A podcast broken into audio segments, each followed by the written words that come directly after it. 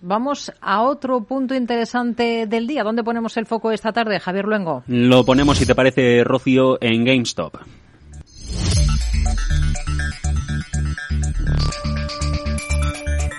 Y en el inversor Caraican, que ahora hemos conocido que lleva casi un año adelantándose al mercado y apostando en corto contra una de las aplicaciones meme que en enero de hace un año vivían un rally estelar en el mercado como consecuencia de un grupo de inversores minoristas que se pusieron de acuerdo en salvarla durante unas conversaciones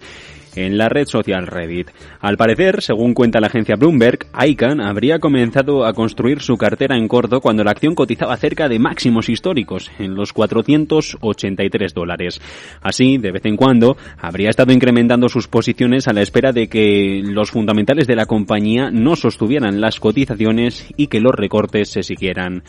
sucediendo. De momento, lo que no está claro es el tamaño de la posición de ICANN, de la posición en corto, aunque en la última sesión la cadena de tiendas de videojuegos recortó cerca de un 9% su valor hasta cotizar apenas a unos 25 dólares, que suponen un recorte, una caída de valor de los últimos 11 meses de más del 71%. En su momento, los minoristas invirtieron cantidades ingentes de dinero en GameStop en un esfuerzo por quemar a los administradores que, aportaron, que apostaron contra el minorista y grandes fondos de inversión. Un esfuerzo conocido como apretón en corto que llevó a varios inversores que tenían estas posiciones similares a sentir cierto pellizco de, del mercado. Eso incluyó, por ejemplo, a Melvin Capital, el fondo de cobertura dirigido por Gabe Plotkin, que en mayo dijo estar cerrando posiciones como consecuencia de las fuertes pérdidas de su apuesta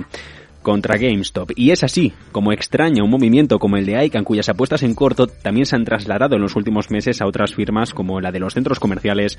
CMBX. Si miramos a las cuentas, a GameStop, a su última presentación ante la Comisión de Bolsa y Valores de Estados Unidos, más de una quinta parte de las acciones disponibles para negociar se venden actualmente en corto, a la contra, según también datos de S3 Partners, que son más del doble del nivel visto en esta época hace ahora un año. Es más, si comparamos las cifras, vemos un pico de más del 140 en enero de 2021, cuando salas de chats y los foros en Reddit, el conocido como Wall Street Bets, consiguieron reflotarla. La capitalización de mercado, sin embargo, ha caído desde apenas unos 7.700 millones de dólares en estos momentos, en un frenesí que demuestra el poco interés que existe por parte de los minoristas en cadenas y empresas que vivieron una segunda juventud de oro como consecuencia de la pandemia de la COVID-19.